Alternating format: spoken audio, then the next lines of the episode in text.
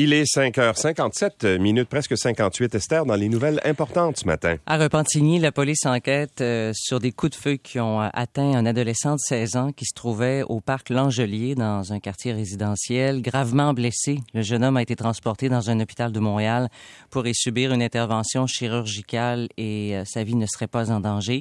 Les policiers ont intercepté un suspect potentiel. Deux autres individus feraient encore l'objet de recherches. Les motifs de cette agression ne sont pas connus pour le moment.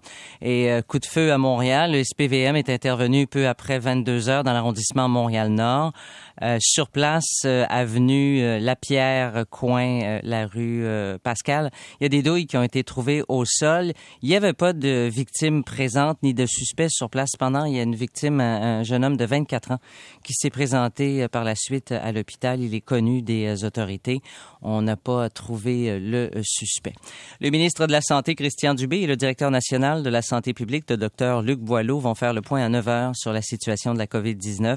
Le bilan quotidien faisait état de 13 décès supplémentaires et 56 hospitalisations de plus hier.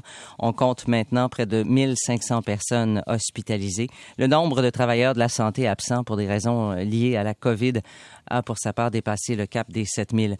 Et la situation pandémique s'aggrave de jour en jour au pays. Entre janvier et la fin juin de cette année, le variant Omicron a été contracté par près de 52 des Canadiens et par plus de 60 des jeunes de 17 à 40 ans.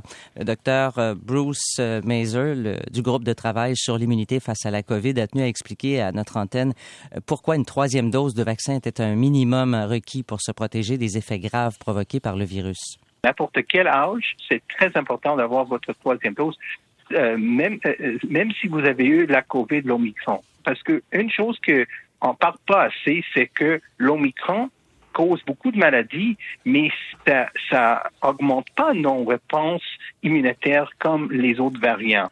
Sur une période de 70 ans, entre 1 et 14 citoyens de Rouen-Noranda développeront un cancer si l'entreprise Glencore ne diminue pas la concentration d'arsenic dans l'air produit par la fonderie Horn. Une étude de l'Institut national de santé publique du Québec publiée mardi précise que plus la diminution sera rapide et importante, plus il y aura un gain pour la santé publique. À son arrivée au Conseil des ministres, le ministre de la Santé, Christian Dubé, a tenu à se montrer rassurant envers la population de Rouen-Noranda. Le premier ministre a été très clair. Euh, hier, M. Legault l'a dit, notre intérêt, c'est la protection de la population. Ça, ça ne sera pas négociable. En terminant sur la scène internationale, la situation est confuse au Royaume-Uni, où selon la BBC, Boris Johnson serait sur le point de quitter la tête du Parti conservateur. Il resterait cependant Premier ministre jusqu'à l'automne. Downing, euh, Downing, Street a fait savoir que Boris Johnson ferait une déclaration au pays dans la journée. Il y a plus de, il y a 50 ministres qui ont démissionné en date de ce matin et euh, englué dans des scandales répétés et accusés de mensonges. Boris Johnson a balayé toute la journée hier les appels à la démission. Merci beaucoup, Esther. Il est 6h01. Et sur le pont Victoria, qu'est-ce qui se passe?